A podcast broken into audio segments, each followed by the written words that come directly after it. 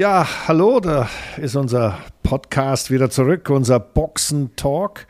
Und wir sind diesmal natürlich äh, in der Lage, alle unsere Zuhörer auf eine kleine Reise nach Melbourne, Australien einzuladen. Herzlich willkommen und herzlich willkommen, Jenny. Herzlich willkommen, Christian und alle anderen, die uns hier zuhören. Ähm, ich hoffe, ihr seid, ihr habt keinen Jetlag von diesem Wochenende und unserer Kurzreise nach Australien. Und Christian, du hast schon gesagt, es gibt einiges, über das wir sprechen können. Aber zuerst einmal an, äh, als Info für alle: Diese Woche gibt es etwas zu feiern, denn unser guter Christian, der hat Geburtstag. Oh Gott, ja, er wird, er wird noch älter, Jenny. Also, dass du darauf jetzt hinweist, finde ich fast schon peinlich. Aber du bist Danke. doch bei der 28 stehen geblieben, oder? Äh, na, also das wäre mir dann fast wieder zu jung. zu jung?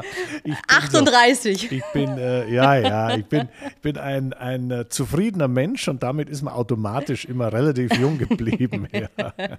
Das auf jeden Fall. Also äh, vorher gratulieren bringt Unglück, Unglück, deswegen du wirst an deinem Geburtstag von mir hören. Aber diese Woche kommt nicht nur der Osterhase, sondern auch unser Christian Danner feiert Geburtstag. Und jetzt würde ich sagen, jetzt schauen wir einmal nach Australien, denn da war so einiges los. Aber ich glaube, man kann zusammenfassen, dass wir das ja in Australien schon das ein oder andere Mal erlebt haben. Und ja, ja. Äh, die, man kam auf seine Kosten, wenn man früh aufgestanden ist. Ja, also das kann man wirklich sagen. Aber äh, bevor, bevor ich dir da ein paar Anekdoten erzähle, was so da passiert ist, ähm, ich, ich muss ganz ehrlich sagen, weil du jetzt sagst Saison und, und, und Rennen und Geburtstag, ich habe so oft Rennen gefahren am Geburtstag, kannst du dir gar nicht vorstellen. Da war immer, da war, ja, ja, ne, da war immer das Jim Clark Rennen in Hockenheim, Formel 2 Europameisterschaftslauf. Sagenhaft. Dann war Ostern ein bisschen anders gelegen. Dann gab es ein klassisches Rennen in Thruxton in England. Das ist da ungefähr dort, wo Stonehenge ist. Weißt du, diese my mystischen ja. Steinklöpse da. Und dort in Thruxton war immer am Easter Monday ein Rennen ja, das war halt so eine englische Tradition. Und dann äh, bin ich DTM, erstes, erstes Rennen in Zolder oder weiß ich, wo wir überall angefangen haben. Also ich, ich muss sagen, so geburtstagsmäßig äh, ist es bei mir eigentlich in erster Linie mit Motorsport verbunden. Und jetzt sind wir bei dem australischen Grand Prix und der war früher ja leider nicht der Saisonanfang, sondern das Saisonende. Und ich bin dort in Adelaide, wo das war, früher auch ja ein paar Mal gefahren. Das war eine ziemlich wilde Strecke, aber eins muss ich sagen, auch dort war die Begeisterung schon unglaublich. Und ähm, da ist auch wirklich immer die Post abgegangen. Also da 1991 mhm. zum Beispiel hat es da so geregnet, die sind nur 24 Minuten gefahren, ja, und also 14 Runden und dann war Ende Gelände, weil da war so viel Wasser auf der Strecke, da konnte man mit dem Formel 1 Auto einfach nicht mehr fahren. Also Rennabbruch ist nicht nur in der Aktualität der Stunde, also jetzt bei unserem gerade passierten Melbourne Grand Prix, äh, passiert in Australien schon auch vor vielen, vielen Jahren.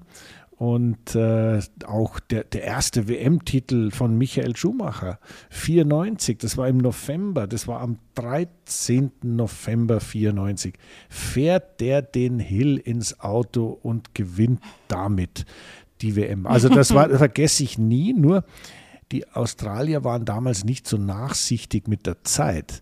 Das war nämlich, ich glaube, um 4 Uhr morgens europäische Zeit oder sowas. Und da muss ich ganz ehrlich sagen, da war ich dann irgendwie bedient und habe mich dann doch wieder aufs Ohr gelegt und ja, es war dann auch okay. An diese, an diese Uhrzeiten kann ich mich auch noch erinnern. Das war 2007, das war Adrians erstes Rennen im Spiker. Und da weiß ich, da bin ich mit äh, dem Sohn seines Managers, meiner Schwester und ich, wir wohnten da alle noch in Düsseldorf und wir sind äh, dann ausgegangen bis um, ich glaube, drei, weil wir uns ja sonst irgendwie, wir mussten uns ja irgendwie wach halten und sind dann nach Hause gefahren, alle zusammen und haben dann irgendwie auch ab 4 Uhr ähm, dich ja damals im Fernsehen angeschaut, ja, Christian. Und äh, das, das, das war 2007 eben auch noch die Uhrzeit. Und äh, ja, jetzt 7 Uhr morgens war dann ja schon um einiges humaner. Aber wenn man noch mal an, an Australien zurückdenkt, ähm, nicht nur Regenabbrüche gab es, 2020, wer sich erinnert, gab es ja auch die komplette Absage des Rennens und das gerade mal zwei Stunden vor dem ersten freien äh, Training wegen Corona und äh, dann war erstmal Pause da unten. Ja, da war Pause. Also die, die Pause, die 2020 äh, da eingeleitet wurde, an die kann ich mich auch gut erinnern, weil wir saßen im Studio bei RTL und waren bereit, um die Sendung zu machen, um zu kommentieren und, und, und ich war Experte, um da also alles zu analysieren. Und äh, ja, dann hieß es zwei Stunden, bevor es losging, ja, April, April sozusagen, da ist nichts, da, da passiert nichts, weil Corona. Und das war natürlich der Beginn einer Pause dort. Und äh, in der Zwischenzeit, muss ich ganz ehrlich sagen, äh, ist ja Gott sei Dank das ganze Sportsystem wieder auf den Beinen. Und in Melbourne muss man sagen, wenn man dieses Jahr so zugeschaut hat, ich meine, die hatten einen Zuschauerrekord, 444.631 Zuschauer. Das war die offizielle Zahl fürs Wochenende. Also Wahnsinn. Ja, stimmt nicht ganz, war ja kein Wochenende, sondern fast eine Woche, aber ist ja wurscht.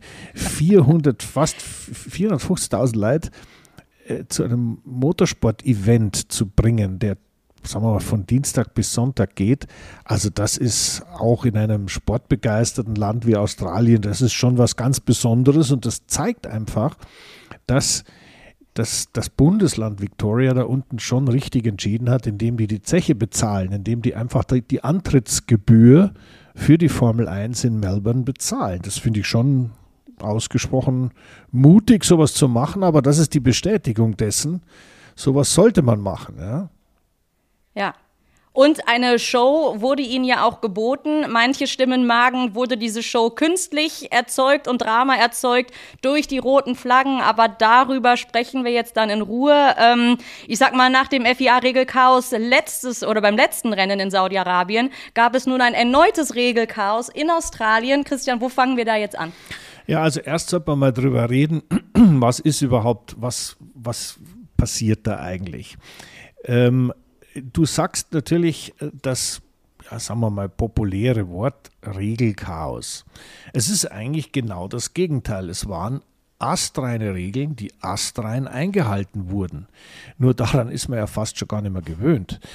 Die, das Chaos ist ein schönes Wort, aber Chaos heißt eigentlich aus dem Griechischen ahnungslos, durch, durcheinander. Es ist ja. nichts geordnet. Es ist eben das Gegenteil, Chaos. Und das war überhaupt nicht der Fall.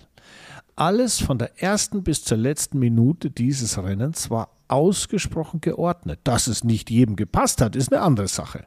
Aber es war eben kein Chaos. Und da finde ich, und das ist ja gerade das, wenn man das vergleicht, ich, wir haben jetzt gerade über 1991 gesprochen, Regen und da haben sie alles abgebrochen und sind einfach stehen geblieben und das Rennen war aus und es gab nur halbe Punkte und Zeta Mordio und nichts war organisiert. Das war Chaos. Jetzt hat man aber, da finde ich, sehr dazu gelernt und solche Veranstaltungen wie ein Formel 1 Grand Prix laufen wesentlich geordneter ab. Und es gibt ein Szenario für Dinge, die schiefgehen. Damals war auf einmal viel Regen. Alle haben sich am Kopf gekratzt. Ja, was machen wir jetzt? Die Autos sind abgeflogen im, im zweiten Gang sozusagen. Naja, da hat halt irgendwann mal einer auf den Knopf gedrückt und die rote Flagge kam raus. Und dann hat man gemerkt, naja, es eigentlich ist ja, es war ja im November, es ist eigentlich fast schon finster. Was machen wir denn jetzt? Naja, da können wir auch nicht mehr starten und was machen wir denn jetzt? Also da war schon Chaos, das muss man ganz klar sagen. Und auch später bei Vorfällen, ähm, causing a collision, kannst du dich erinnern an dieses Wort, causing a collision? Ja, natürlich. Das ist etwas, was der Rennfahrer nicht gerne hört, weil das hat normalerweise eine Strafe zur Folge, einen Unfall verursacht zu haben. Ich meine, jetzt schau mal an, durch, der, der, Michael Schumacher ist durch Verursachung eines Unfalls Weltmeister geworden und kein Mensch hat was gesagt. Das sind alles, ja nein, das ist alles okay, da ist ja nichts dagegen zu sagen. Also wo, wo kein Kläger, da kein Richter. Da habe ich überhaupt kein Problem damit. Das war halt so damals. Das ist ja. alles in Ordnung. Man muss das schon ausschöpfen, die Möglichkeiten, die man hat. Aber wenn ich so sehe, unter, wie professionell das eigentlich abgelaufen ist, auch wenn es, also maximal äh, in Melbourne gab es schon maximale Schwierigkeiten. Ja, ich meine, diese Unfälle und dann die Rennabbrüche und was macht man. Also das war schon, war für einen Rennleiter nicht, nicht gerade einfach. Aber ja. äh, der hat das bravourös gemeistert. Der hat einfach verlässlich das entschieden, was im Regelbuch steht. Ja, nee, ich, ich hab's, ich hab's auch nicht. Ich hab's eigentlich so wahrgenommen wie du. Und äh, ich sag mal, auch wenn die Formel 1 über die letzten Jahrzehnte so unfassbar sicher geworden ist, so hat es doch hin und wieder Unfälle gegeben, die ziemlich brenzlig waren. Und mit Blick auf Bianchi damals in Japan, in Japan ähm, das hat dann auch mal keinen, das, da gab es leider kein Happy End, aber auch damals der Unfall mit Felipe Massa, wo ihm diese Schraube an den Kopf geflogen ist oder was auch immer für ein Teil das vom Auto war, das, das möchte keiner sehen und das könne das könnte niemand verantworten. Und insofern ähm, denke ich auch, war in dem Moment aus Sicherheitsgründen die rote Flagge ähm, gerechtfertigt. Ja, es gab ja verschiedene rote Flaggen. Also es gab ja die erste, die erste, das war, kannst du dich erinnern, was passiert ist? Du warst ja wach, Kaffee in der Hand. Warst du eigentlich noch im Bett gesessen oder bist du richtig aufgestanden? Ich, ich äh, nein, ich, ich habe es im Bett auf ah. meinem iPad gestreamt okay. und ich muss dir sagen, bei diesem Stream drehe ich durch, weil es hakt alle paar Minuten und dann ist teilweise mal 30 Sekunden, dann geht es weiter, das ist ja noch verkraftbar, aber wenn dann bei diesem Rennen plötzlich mal fünf Minuten Sendepause ist, dann habe ich da nur die Hände über dem Kopf zusammengeschlagen und gedacht, bitte, bitte Internet funktionier. Aber das war der Abflug von Alban. Ja, ja, war das, also Entschuldigung, die, die Technik interessiert mich jetzt schon. Hast du ähm, das wo hast du das gestreamt überhaupt? Wo, wo kann man denn das gucken? Darf ich das, das, jetzt so, so sagen? Ja, natürlich hast du einen, einen illegalen Zugang zu einem äh, an, an und für sich nicht begehbaren Kanal oder wie geht das? Möglicherweise habe ich mich so ausgegeben, als sei ich in einem anderen Land. Ah, Und dann, dann einfach von einer anderen Website abgezwackt. Oh, das finde ich aber sehr, das ist ja technisch sagenhaft. Unter, unter Vorspielung falscher Tatsachen einfach Grand Prix geguckt. Also Jenny, finde ich. Ich habe also betrogen und kann mich entsprechend jetzt gar, muss ich mich eigentlich ganz zurückhalten, wenn es jetzt um irgendwelche Tricksereien beim Rennen geht. Also du meinst, also wenn es die große Internetpolizei gäbe, die Stewards im Internet, dann hättest du wahrscheinlich schon ein paar Strafpunkte, eine Verwarnung und wahrscheinlich auch eine Rennsperre abzusitzen, oder? Zumindest, zumindest was die Formel 1 Rennen angeht, dann ja. Ja, ja, ja, ja, ja. Naja, gut, da kann man natürlich keine Anforderungen an die Qualität stellen. Logisch, ja. Genau, genau, absolut. Diebesgut ist halt nicht immer 1A-Ware, ne? also ich muss sagen, ich saß, ich war tatsächlich auf, bin richtig aufgestanden und habe mich da vor den Fernseher gesetzt. Allerdings war ich äh, in, in, äh, im Engadin, also in der Schweiz, weil ich nochmal langlaufen wollte, was aber schwierig war, weil es nämlich auch da oben auf 1800 Meter keinen Schnee mehr hat. Aber ja wurscht, ich war auf jeden Fall da. Und schön ist es ja allemal, aber ich habe dann Schweizer Fernsehen geguckt, was sehr lustig war, weil die haben einen deutschen Kommentator, den Olli Sittler, ja, den wir ja alle kennen hier, der hat ja äh, am Nürburgring gearbeitet und, und DTM und was weiß ich alles. Und der hatte meinen äh, Freund und äh, Kollegen Marc Surer als Experten. Und das hat natürlich sehr Spaß gemacht, dazu zu hören. Und äh, es gab auch, weil ich ja nicht gestreamt habe, sondern normalen Fernseher angemacht hat, das ist ja da nicht im Pay, sondern das ist ja ganz normal im Schweizer ähm, TV, erstes Programm.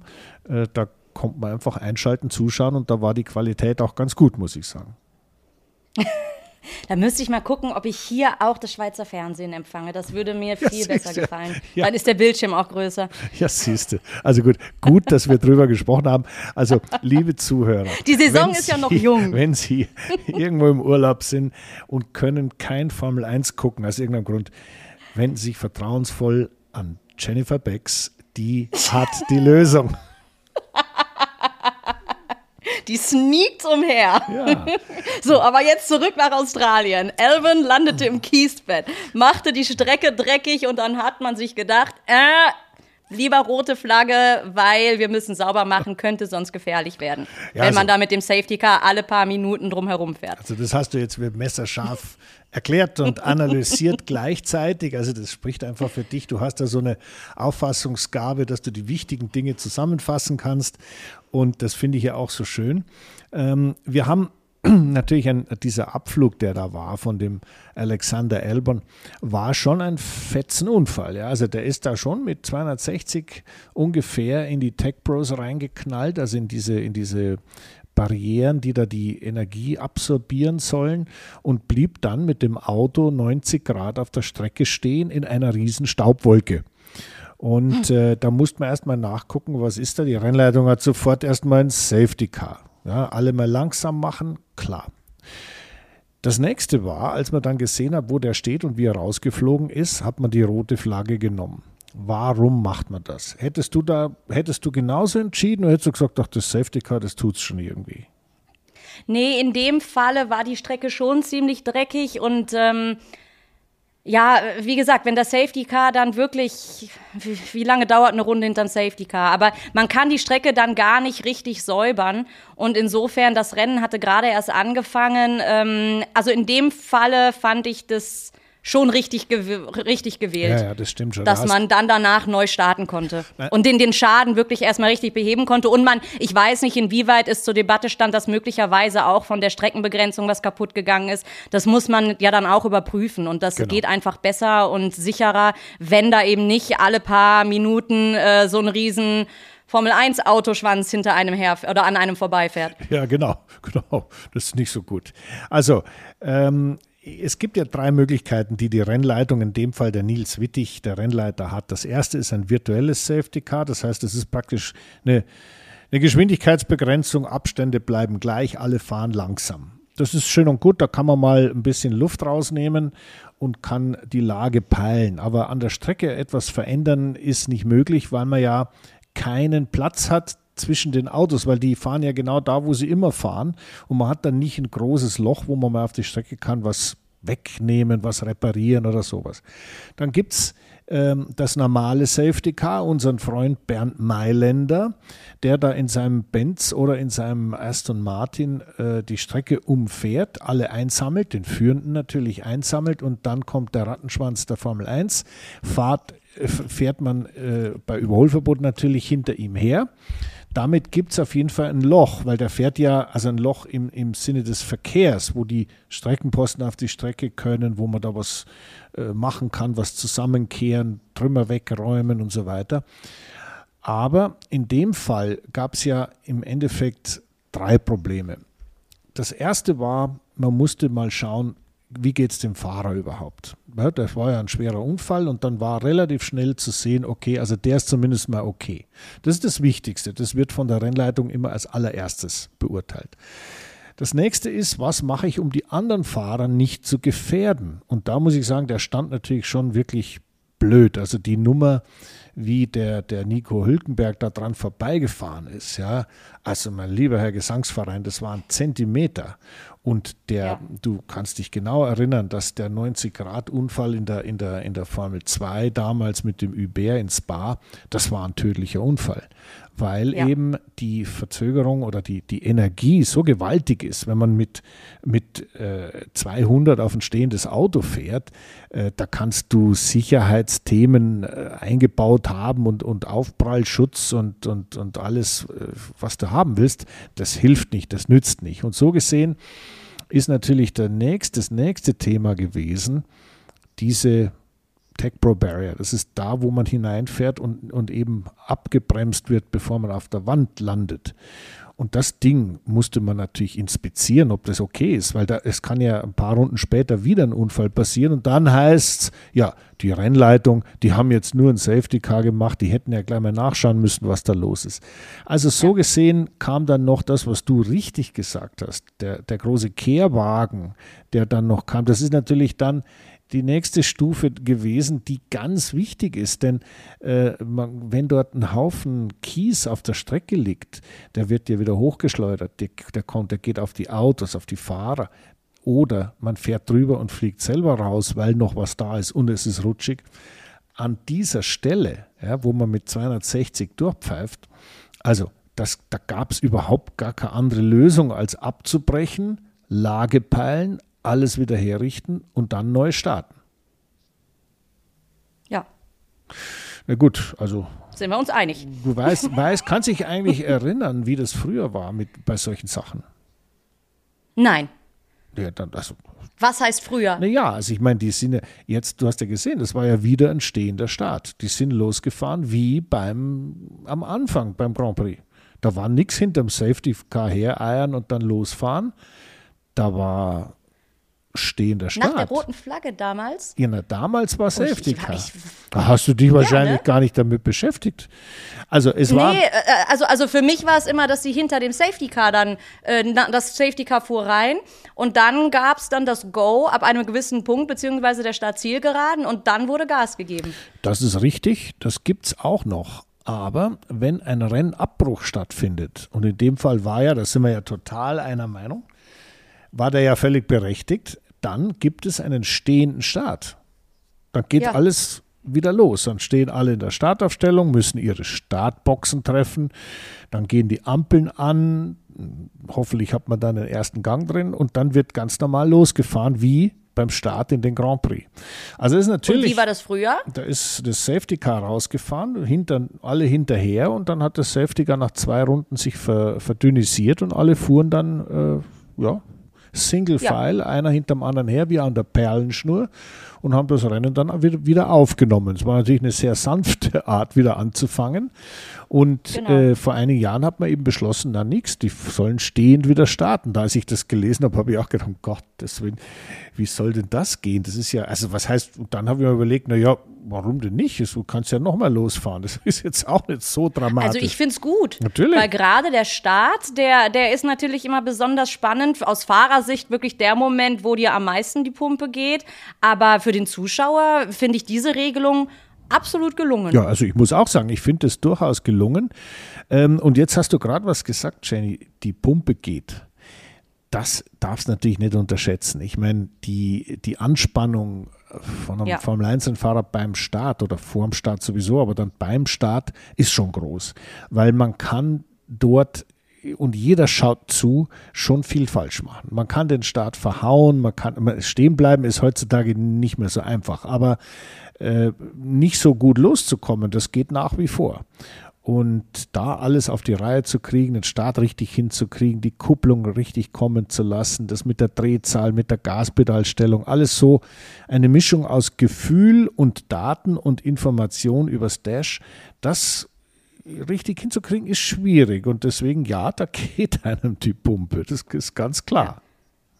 Nee, absolut. Und dann kommt natürlich noch, ähm, kommen die anderen Autos ja noch hinzu. Also selbst wenn man, wenn man als Fahrer den besten Start hinlegt, kann dir immer noch einer reinfahren. Und auch das haben wir schon zu Genüge gesehen. Naja, also ich meine, Melbourne war ja ein Paradebeispiel dafür, was alles so passieren kann. Erstens mal beim, Absolut. beim Start und zweitens natürlich auch direkt danach. Ähm, die, die, diese ganzen Folgen, die dann passieren, weil eben am Anfang alle ganz eng beieinander sind. Es fällt, wenn sie auseinanderzieht und das Rennen settelt sich so ein bisschen, ja, dann kann man mal gucken, was los ist. Das ist immer, ich muss ganz ehrlich sagen, das war so der Moment, auf den ich immer gehofft habe, es, das Tohu Wabohu durcheinander jetzt endlich vorbei. Race has settled und jetzt schauen wir mal, was geht. Ideal, wenn man ganz vorne ist. Ja, weniger ideal, wenn man im Mittelfeld steckt und ganz blöd, wenn man hinterher fährt.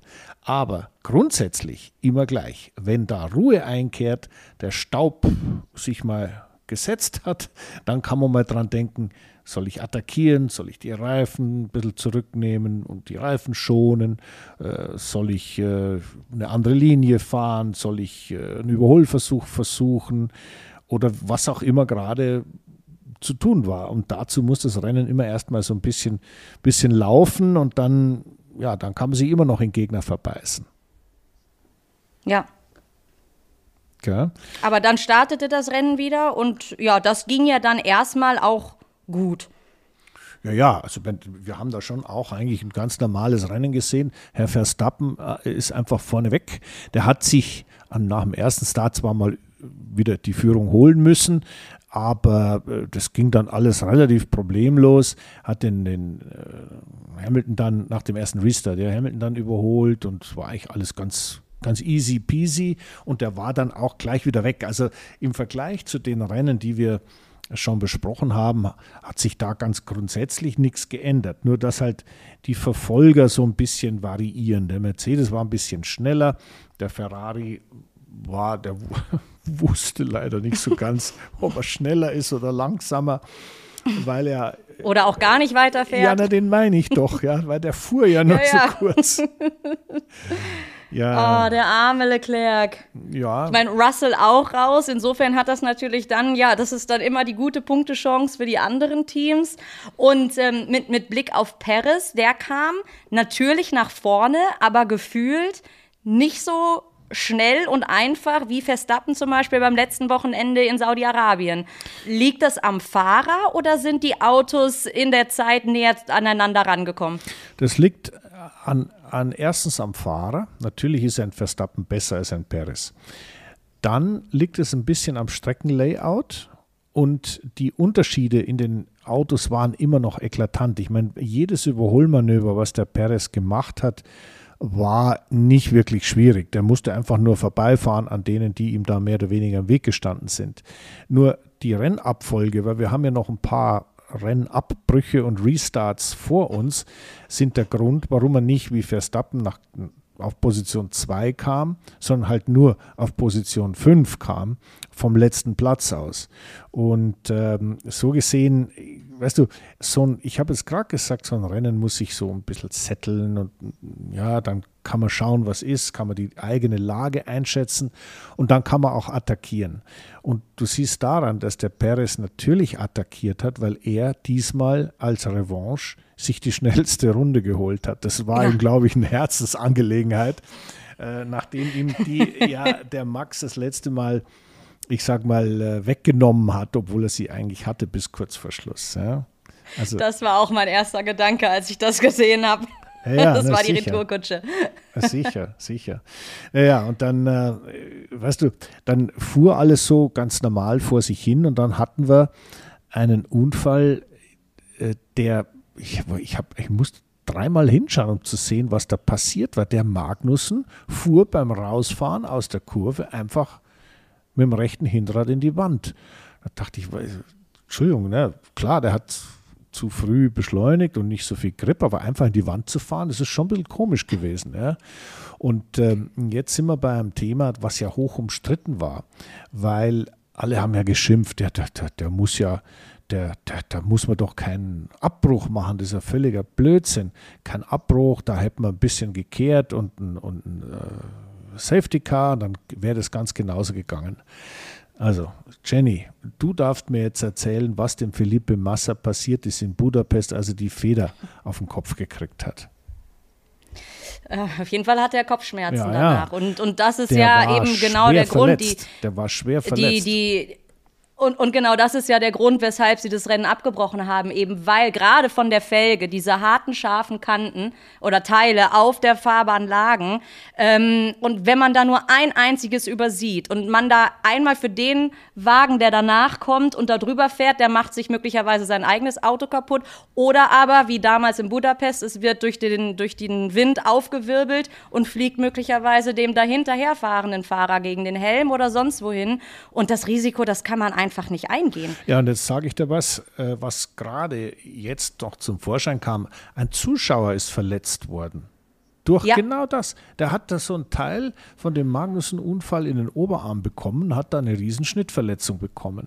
Ich meine, wenn er die ins Gesicht oder ins Auge kriegt, dann hat er ein Riesenproblem. Und daran sieht man schon, also diese Rennleitung, die ja auch im Internet, im, im Netz, weißt du, jeder hat so seine Meinung, sehr kritisiert wurde, das ist eine Farce, das ist ja Chaos, das ist ja alles Quatsch, wieso so oft stoppen? Ja, das ist der Grund. Sicherheit. Das ist nun mal, Gott sei Dank, haben wir die Zeit der 70er Jahre, wo die Rennfahrer gestorben sind, wie die Fliegen hinter uns. Wir haben die 80er Jahre hinter uns, wo sie nicht so viele Unfälle hatten, aber die, die da waren, siehe Senna, siehe Ratzenberger, da hattest du keine Chance. Und Gott sei Dank haben wir jetzt eine, eine Behörde, die FIA, die nicht nur ordentliches Reglement schreibt, zugegeben muss man es immer wieder mal nachbessern, weil was nicht so perfekt ist, aber wo auch das Thema Sicherheit für die Fahrer, für die Zuschauer ganz, ganz oben steht. Und das, was sich da verändert hat im Laufe der Jahrzehnte, ist schlichtweg unfassbar.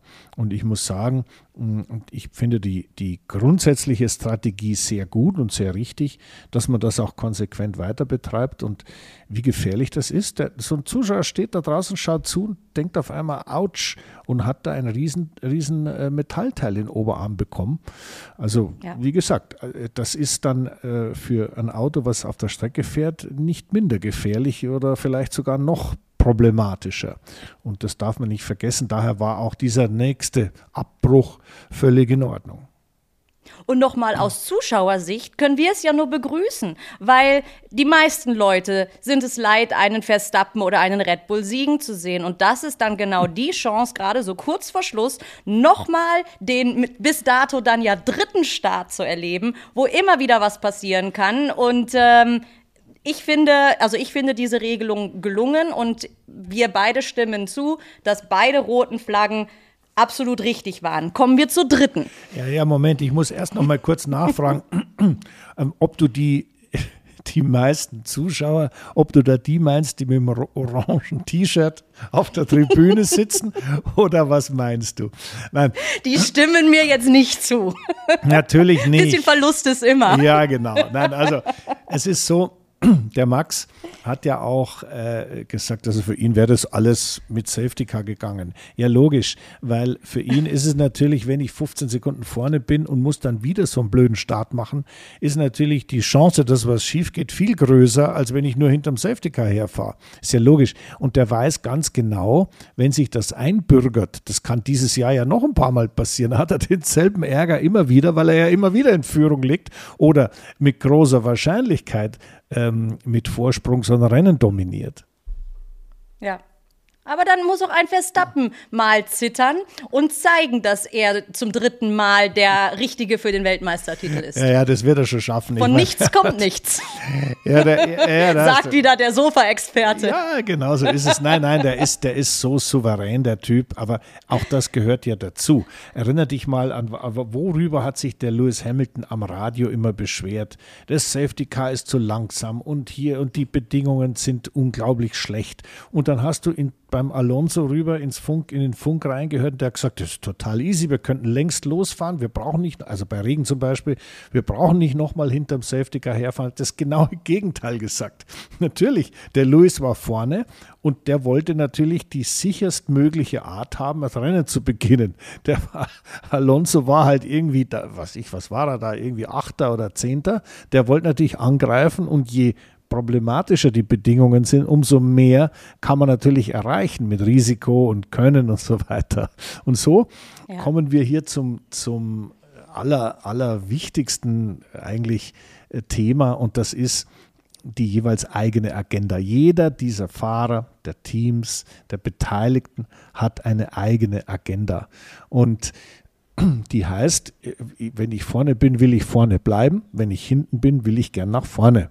Und wenn man einen, eine gute Position hat in den Top Ten, die man normal nicht hätte, dann hat man lieber, wenn ist, wir können gerne abbrechen, ja. Und wenn man Elfter ist und den Zehnten eigentlich ganz gerne hätte, sagt man, na, nichts abbrechen, wir fahren auf jeden Fall wieder weiter. Und deswegen, weil jeder seine eigene Agenda hat, ist es so wahnsinnig wichtig, dass die Rennleitung eine ganz glasklare Strategie hat. Und die heißt, wir machen genau das, was im Regelbuch steht. Und genau so haben sie das durchgezogen. Und ähm, da ist natürlich klar, dass das nicht jedem gepasst hat, weil jedes Safety Car, jede rote Flagge, jedes, jeder Eingriff ins Rennen bewirkt natürlich irgendetwas und da gibt es welche, für die das etwas Gutes bewirkt und für andere, die haben halt einen Nachteil davon. Aber das ist nun mal das Pech, das entscheidet der Renngott, wenn wir es mal ganz, ganz blumig aussprechen. Ähm, Absolut. Geht nicht anders, ist halt so. Ja? Ja, und hätten die Jungs und Teams nicht diesen Ehrgeiz und Siegeswillen, dann würden sie ja auch gar nicht dort sein und es auch nicht bis dahin geschafft haben. Und das ist absolut richtig und, und nachzuvollziehen, so wie die Fahrer in dem Moment handeln. Ähm, aber ja, als Zuschauer ist diese gewisse Prise an Gewürzen dort drinnen äh, gefällt mir. Nein, das ist ja auch ganz klar. Und ich meine, du hast jetzt einen Punkt angesprochen, da würde ich gerne noch was sagen dazu. Ich habe ja selber auch äh, ein paar Rennabbrüche erlebt äh, in meiner äh, Karriere und ich kann mich an einen Formel 1 einen doppelten Rennabbruch im, beim Grand Prix äh, ganz gut erinnern. Das war 1987 in, in äh, Österreich, auf dem alten Österreichring, Zeltweg, also das, was jetzt der Red Bull Ring ist, in kleiner Form, war damals in großer Form ähm, der Österreichring. Und dort äh, sind wir gestartet und kurz nach dem Start gab es dann eine Massenkarambolage und alle Autos lagen quer und der eine rechts draußen, der andere, zwei waren innen zusammengefahren. Man konnte gar nicht mehr durchfahren. Also man musste stehen bleiben und warten, bis der Schrott weg war. Dann konnte man wieder in die Box fahren und dann war Restart. Also, was muss ich sagen, den ersten habe ich den ersten Restart, äh, die erste Karambolage habe ich ohne irgendwas überstanden. Bei der zweiten bin ich dann irgendwo dagegen gefahren, weil dann kam gleich der nächste Start mit der nächsten Karambolage. Also so viel zum Thema Formel 1 und Restarts. Und dann stand ich da und war ein bisschen was an der Aufhängung verbogen. Und dann äh, war Rennabbruch und dann haben die Autos zurückgeholt in die, in die Box, haben wir das repariert. Und ich weiß noch genau, das ist gar nicht so einfach, da cool zu bleiben. Also als, als Fahrer bist du da manchmal, also es, es gibt Charaktere, die da sehr emotional werden, die da unglaublich Druck verspüren, die da äh, sagen, jetzt, jetzt haben wir, sind wir zweimal losgefahren und zweimal Schrott und es geht ja nie gut, man sollte das Rennen gar nicht starten. Also da gibt es schon unterschiedliche Charaktere unter den Rennfahrern und auch da muss ich sagen, also du musst ja immer mit den Problemen umgehen können. Das heißt, nicht nur als Athlet oder als, als Fahrer musst du verstehen, mit solchen Drucksituationen klarzukommen. Natürlich auch als Ingenieur, der Track-Ingenieur. Ja, was meinst du, was der entscheiden muss? Der muss sagen, okay, wir tauschen das aus. Die Mechaniker dürfen jetzt nicht in Panik geraten. Die müssen ganz ruhig die Klamotten austauschen. Wenn was beschädigt ist, den Heckflügel runter machen, einen neuen draufschreiben. Der Track-Ingenieur muss sagen, okay, du machst jetzt dies, hol bitte die Ersatzteile dort. Und wenn das ruhig gemacht wird, dann wirkt das auch unglaublich beruhigend auf den Fahrer. Und das hat mir, ist mir so aufgefallen in, äh, in Melbourne. Der George Russell ist nach dem ersten Restart in der Box gewesen und hat da, ich sage jetzt mal, mehr oder weniger fröhlich mit Toto Wolf geplaudert. Und da ist mir das wieder eingefallen, wie wichtig das ist, dass man diese Anspannung, die man hat, als Fahrer, dass einem die ein bisschen abgenommen wird. Entweder durch den Physio, über den haben wir ja letztes Mal schon gesprochen, oder natürlich auch über die Ingenieure respektive den Teamchef. Und dann äh, kann man sich auch wieder sehr gut sammeln, man kann sich sehr gut konzentrieren und dann steigt man ein, wird angeschnallt, Helm auf, Handschuhe an, Motor angelassen, raus aus der Boxengasse und, und ja, es ist okay. also ja. dann kann man losfahren. Ja. Nee, ich denke auch, dass, dass dieses positive Gefühl, aber das ist wirklich in, in vielen Berufen wichtig, äh, dass man mit einem positiven, sicheren Gefühl, auch selbstsicheren Gefühl, äh, dann weitermacht und sich nicht ablenken lässt und es recht nicht sich irgendwelche Sorgen macht oder mögliche Horrorszenarien ähm, darüber nachdenkt, weil dann wird's problematisch. Ja, das ist genau. Die Sache ist, wie sie ist und damit muss man dann jetzt klarkommen nee. und das Beste draus machen. Naja gut, also ich meine, ich, ich frage dich ja immer ganz gern über die Rennfahrerseele, ja, die du ja oft genug trösten musstest in deiner Karriere als, als Formel 1, äh, wie sagt man da, Partnerin, Partnerin Ex-Partnerin. Ja. ja, jetzt Ex, aber damals, damals warst du halt die Freundin, die langjährige und hattest natürlich mit den Themen auch zu tun. Äh, es gibt ja da sehr, sehr unterschiedliche Herangehensweise. Entweder spricht man darüber oder man frisst alles in sich hinein und sagt, ist schon gut, Schatzi, das passt schon, lass mich in Frieden. Was ist denn da deine Erfahrung gewesen? Ähm, es kam immer auf den, auf den Moment drauf an. Es gab einige Sachen, wie zum Beispiel den Bianchi-Unfall. Das war ein sehr einschneidendes Erlebnis. Ähm, darüber musste man sprechen, über manche Dinge.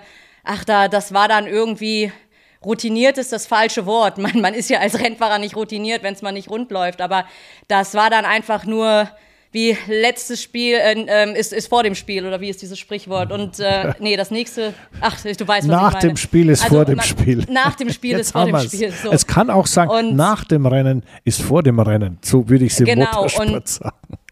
oder gerade natürlich, wenn, wenn im Qualifying zum Beispiel was nicht lief, man musste das sofort ablegen, weil am nächsten Tag bereits das Rennen war. Und das Qualifying ist nicht das Rennen. Und wir haben auch schon oft genug gesehen, dass man auch mit einem, es ist zwar dann schwieriger und eine größere Herausforderung und das Risiko ist, ist noch größer, aber es besteht die Möglichkeit, auch dann trotzdem noch in die Punkte zu fahren. Und äh, man muss sich dann auf, auf das, was kommt, konzentrieren. Und so wie ich auch andere Fahrer über die Jahre kennengelernt habe, haben die diese Mentalität. Aber da ohne würdest du auch kaputt gehen. Ja, ja. Na gut, also das ist auch einer der Gründe, was ein langsamer, aber sicher im, im Motorsport müde macht, weil das kostet unglaublich viel Energie, sowas immer wegzustecken. Und was mir aufgefallen ist in Melbourne, ich weiß nicht, ob du, ob du das vielleicht auch bemerkt hast, aber äh, der Fernando Alonso war ja im Cockpit, war ja immer das ganze Jahr eigentlich sehr lässig und ja, fast schon irgendwie hip. Das Auto ist gut und alles cool und super, macht Spaß. Und ähm, in Melbourne, als er da beim letzten Start umgedreht wurde, also Entschuldigung, beim vorletzten Start umgedreht wurde, da äh, hast du gemerkt, am Funk, da hat er gesagt, Mensch Leute, sofort, jetzt gibt rote Flagge, vergesst dies nicht und vergesst das nicht und dann und dann war das und das. Da merkst du natürlich schon, dass ein Rennfahrer mit so viel Erfahrung äh, da Sachen abgespeichert hat, zum Beispiel, was er schon erlebt hat, was passiert, äh, wann wird wie gewertet oder wie geht es weiter, ähm, dass er dann gleich ans Team weitergibt. Aber als er dann den Helm abhatte, hat man schon gesehen, also das war sichtbar, der Stress. Also das ist nicht so, dass der immer nur lächelt und alles ist in Ordnung. Das ist dem schon auch sehr nahe gegangen alles. Ja. Und äh, das darf man nicht unterschätzen. Das ist ja etwas, was man als Athlet im, im Wettkampfstress immer leisten muss. Du musst das mastern können. Du musst das meistern können. Du musst das im Griff haben. Und auch wenn die Schwierigkeiten wie jetzt ein mehrfacher Restart wie in Melbourne noch so groß sind, ähm, fragt kein Mensch danach. Du sitzt mit deinem, unter deinem Helm in deinem Autochen und musst losfahren, so dass es gerade so so losgeht, ja. Und das ist ja das, was mir auch bei dem Hülkenberg so gut gefallen hat. Ich meine, der hat jetzt ein Päuschen gemacht von drei Jahren, kannst du sagen, hockt sich da rein und leistet eine überragende Leistung und, und, und ja, macht der letzte Start von diesem Hülkenberg war der beste, den er, glaube ich, im, im Leben je gemacht hat, ja. Und daran ja. siehst du, dass man daran arbeiten kann, Reife hilft, Erfahrung hilft, aber da spielt das Team ein bisschen eine Rolle, da spielt auch der eigene Charakter ein bisschen eine Rolle. Man kann sich da auch sehr kirre machen bei solchen Sachen. Ja, absolut. Nee, da, da braucht man die Ruhe und ja nochmal mit Blick auf Hülkenberg. Ich habe mich so gefreut, dass er jetzt in diesem Rennen äh, endlich die ersten Punkte gesammelt hat. Ich sag mal, wie wäre es gewesen, aber hätte, hätte Fahrradkette bringt auch nichts, wenn er wirklich nach dem, äh, nach der dritten roten Flagge auf Platz 4 gewesen wäre, dann auf 3 vorgerückt. Aber lange Rede, kurzer ja, Sinn, ja. es wurde Platz 7 und äh, Punkte hat er geholt und es freut mich riesig, weil er hat auch in allen Qualifyings jetzt so abgeliefert. Äh, ich weiß noch, beim ersten Mal, ähm, ich, ich war sprachlos, weil er setzt sich ins Auto äh, und, und fährt direkt in, in äh, Q3. Ja, ja. Also, doch, Du, ja. ja, ja, stimmt, stimmt, du hast recht. Er war, er war, ist immer unter den ersten zehn gestartet dieses Jahr. Na, aber das, was du sagst, ist natürlich insofern lustig, als wir auch im Freundeskreis drüber gesprochen haben, also im, sagen wir mal, motorsportlichen Freundeskreis. Na, stell dir vor, hätte, hätte Fahrradkette, wenn der Hülkenberg äh, einen, der ist ja am vierten Platz, ich sag mal, ins Ziel gefahren. Ja? Und daraufhin äh, gab es noch die 5-Sekunden-Straße für den Sainz und dann wäre er Dritter gewesen. Aber auch erst hinterher, weil die Sainz-Strafe kam. Das heißt, jetzt, wenn er sein Manko losgeworden wäre, dass er noch nie auf dem Treppchen war, und dann fährt er aufs Treppchen und dann darf er trotzdem nicht aufs Treppchen, wäre wieder eine, oh wär wieder eine Hülk-Story gewesen. Also, äh, wir haben uns da so ein bisschen äh, drüber amüsiert. Also fast eigentlich besser, dass es nicht so weit kam. Dann ist es Genau, weil wir gönnen es ihm, dass er irgendwann wirklich da oben steht. Ich denke, nach sicher. all den Jahren hat er es mehr als verdient und ich freue mich darauf, wenn es soweit sein wird. Aber genau. ich bin wirklich überrascht von dem Haas und es freut mich auch, dass mittlerweile jetzt ja alle Teams einen Punkt haben, mindestens einen. Und äh, auch, auch wenn vorne das alles klar ist, also wer so. Äh, an fünfter, sechster, siebter Stelle steht, das ist noch, noch, noch offen. Ja, ja, da wird sich noch, da wird sich schon noch ein bisschen was ändern da. Äh, ich glaube auch, dass das Mittelfeld ist ein bisschen streckenspezifisch. Das eine liegt dem besser, das andere jenem besser. Aber du siehst, und da ist der Hülkenberg natürlich das beste Beispiel dafür, es ist alles schon ist relativ fahrerlastig. Wenn du einen Fahrer im Auto sitzen hast, der gut drauf ist. Das klingt jetzt ein bisschen flapsig. Gut drauf, ja, man ist auch mal gut drauf, wenn man was weiß ich, äh, ein Bierchen trinkt. Aber gut drauf heißt, der mit Freude an diesem ganzen Thema an das Thema rangeht und auch das Gefühl fürs Auto entwickeln kann. Weil die Freude kommt immer erst dann, wenn du ein gutes Gefühl hast im Cockpit. Und dann wird es auf einmal rund, dann wird es harmonisch, dann kannst du auch ein bisschen attackieren. Das, da gehört auch Glück dazu, dass das Auto halt genau das macht, macht, was du gerne hättest. Und das ist bei Hülkenberg mit Sicherheit der Fall. Aber dann arbeitet sich's auch viel einfacher. Dann kann man auch den Ingenieuren viel besser sagen, in welche Richtung man es gerne hätte. Dann wird man glaubwürdiger. Dann hat man mehr, also glaubwürdiger nach außen intern, also zu den Mechanikern und zu den Ingenieuren. Dann hat man natürlich auch mehr Selbstbewusstsein. Mit dem größeren Selbstbewusstsein hat man mehr Selbstvertrauen und mit dem größeren Selbstvertrauen fährt man schlichtweg besser. Und das sind Dinge, die, äh, finde ich, sehr spannend sind zu beobachten, die sich nie geändert haben im Motorsport. Das ist immer dasselbe. Diese, man nennt das in Englisch, nennt man das Confidence. Das heißt, dieses Vertrauen zu haben in sich selbst und in das Auto. Und das ist schön, äh, wenn sowas passiert, wenn man da mal vom Kurs abkommt. Und das ist auch wieder was, das hatte der Hülkenberg alles schon. Der ist schon mal ordentlich vom Kurs abgekommen. Aber jetzt hat er es wieder beieinander und äh, ja, und deswegen freuen wir uns eigentlich auf, auf mehr, Absolut. oder? Absolut. Wir freuen uns auf mehr. Und äh, wir haben aber noch nicht über die letzte rote Flagge gesprochen, die eigentlich dafür dann ja gesorgt hat, dass Hülkenberg eben nicht äh, auf Platz 4 über die Ziellinie gefahren ist. Was war denn da los? Ja gut, also es gab halt dann äh, nach dem, äh, dem Restart gab es dann eine relativ, äh, dem letzten Restart, vorletzten Restart, eine, eine richtig ordentliche Karambolage zwischen ungefähr verschiedenen. Also erstens mal hat der Sainz den äh, Alonso abgeräumt. Äh, dann hat der äh, witzigerweise ein, ein Vergehen, ein schweres Vergehen, was nicht geahndet wurde, weil es keiner mitbekommen hat in dem ganzen Stress, war ja, dass der Logan Sargent den Nick de Vries volle Pulle über den Haufen gefahren hat. Also das normalerweise ist es, da gibt es Strafpunkte und was weiß ich und, und, und eine Versetzung in der Startaufstellung. Aber es hat keiner gemerkt. Das war ganz hinten, aber es war definitiv ein großer Unfall. Und vorne sind die beiden Alpinen nochmal zusammengefahren, ordentlich. Da gab es dann richtig Schrott. Dann war das Rennen wieder abgebrochen. Und jetzt wird es echt spannend, weil wenn ich jetzt, da gab es noch eine Runde zu fahren, wenn ich also jetzt sage, ach, auf die eine Runde ist er völlig wurscht, äh, braucht man nicht, ja, dann ist das ein Riesenunterschied, wenn du nach einer roten Flagge das Rennen abbrichst und nicht wieder startest zählt die Reihenfolge von vor zwei Runden. Wenn du das Rennen in dem Fall nochmal startest, auch wenn es nur eine, eine Runde hinterm Safety Car ist, dann zählt die letztmögliche Position, die zu messen war, wo die da waren. Ist ein Riesenunterschied, weil vor zwei Runden, äh, vor zwei Runden kann, kann ja alles sein. Da kann ja was ich, da hat der den noch nicht überholt und das ist also ganz, ganz äh, entscheidend gewesen, dass sich die Rennleitung da dazu entschieden hat. Aber auch das ist gemäß dem Regelbuch, denn so wollte man es immer haben. Äh, ein Rennen fertig fahren ist immer besser als äh, irgendwie abbrechen. Und so gesehen haben die das dann ganz gut hingekriegt, aber da hat natürlich auch wieder jeder seine Agenda. Der, der Hülkenberg hat natürlich gesagt, ach Mensch, schade, jetzt war ich doch schon Vierter nach der letzten Karambolage, wäre ich gern geblieben.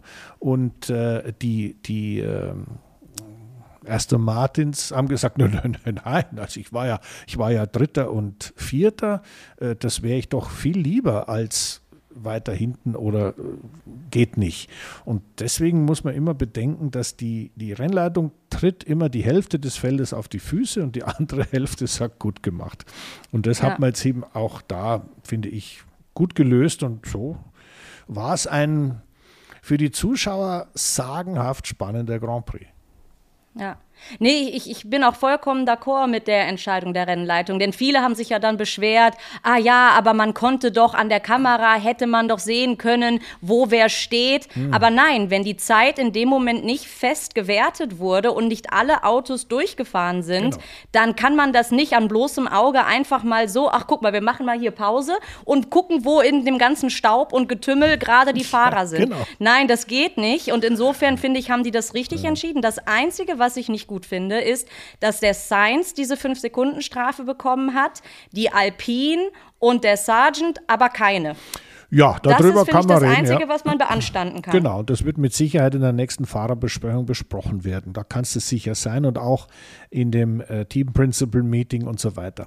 Aber Jenny, ich habe noch, ich habe noch was ganz Wichtiges. Also, was denn? Es ist, es ist, es ist es ist, ja, es, ich will nicht sagen, es ist untergegangen, aber hast du mitbekommen, dass, dass Alonso wieder Single ist? Ich kenne dich. Ja, er hat sich getrennt. Er hat sich getrennt von Andrea aus Österreich, der, der Kollegin von Servus TV. Und sie haben es gemeinsam das auf Twitter, nee, auf, auf Instagram haben sie gemeinsam äh, da, oder ich glaube, sie haben es getwittert, ich weiß es nicht mehr. Auf jeden Fall haben sie das äh, bekannt gegeben und ich finde, vielleicht ist das, dass so im Nachhinein, das ist der Grund, warum der Alonso so fertig ausgeschaut hat, ja. Das muss es sein und ähm, ich wollte nur, ich meine, ich kann da ja immer nichts Rennen. sagen. Ja, ich, deswegen wollte ich das, das Schlusswort wollte ich dir überlassen, um äh, da vielleicht einen kleinen Kommentar abzugeben oder eine, Einschätzung. Eine Einschätzung. Ein bisschen Gossip-Talk. Aber guck mal, ist es nicht schön, wie gut wir uns kennen, weil im Vorfeld fiel dieses Thema nicht ein einziges Mal am Telefon zwischen uns oder beim, beim Texten, wie auch immer. Aber ich kenne dich, Christian.